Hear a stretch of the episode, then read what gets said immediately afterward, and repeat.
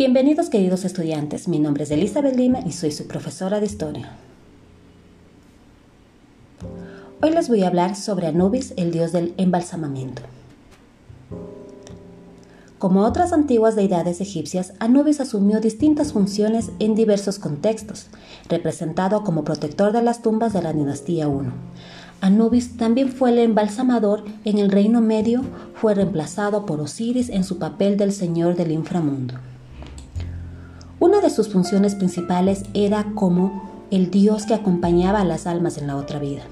Atendía la balanza durante el peso del corazón en, en el que se determinaba si un alma tendría permitido entrar en el reino de los muertos.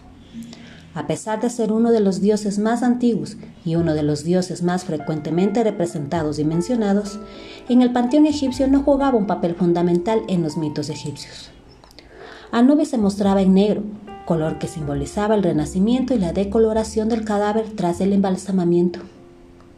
Anubis se asoció con Upaud, otro dios egipcio representado con una cabeza de perro o forma canina, pero con pelo blanco o gris. Los historiadores asumen que las dos figuras se combinaron finalmente. Uno de los mitos de Anubis data del segundo milenio antes de Cristo, donde Anubis se encontraba trabajando la tierra junto con su hermano Bata, quien poseía una fuerza descomunal y era capaz de entender el idioma de los animales.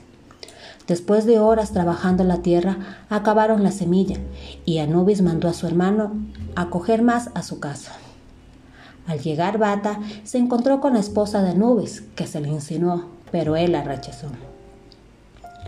Ofendida la mujer le contó a su marido que Bata había intentado violarla y la había golpeado.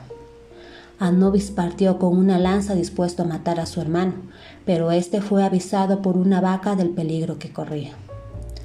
Bata rezó al dios Sol y éste interpuso entre los dos hermanos un río lleno de cocodrilos. Bata pudo explicarle lo que realmente ocurrió a Anubis, que le creyó y mató a su esposa. Espero que les haya gustado. Recuerden que estaré contándoles más mitos e historias cada semana.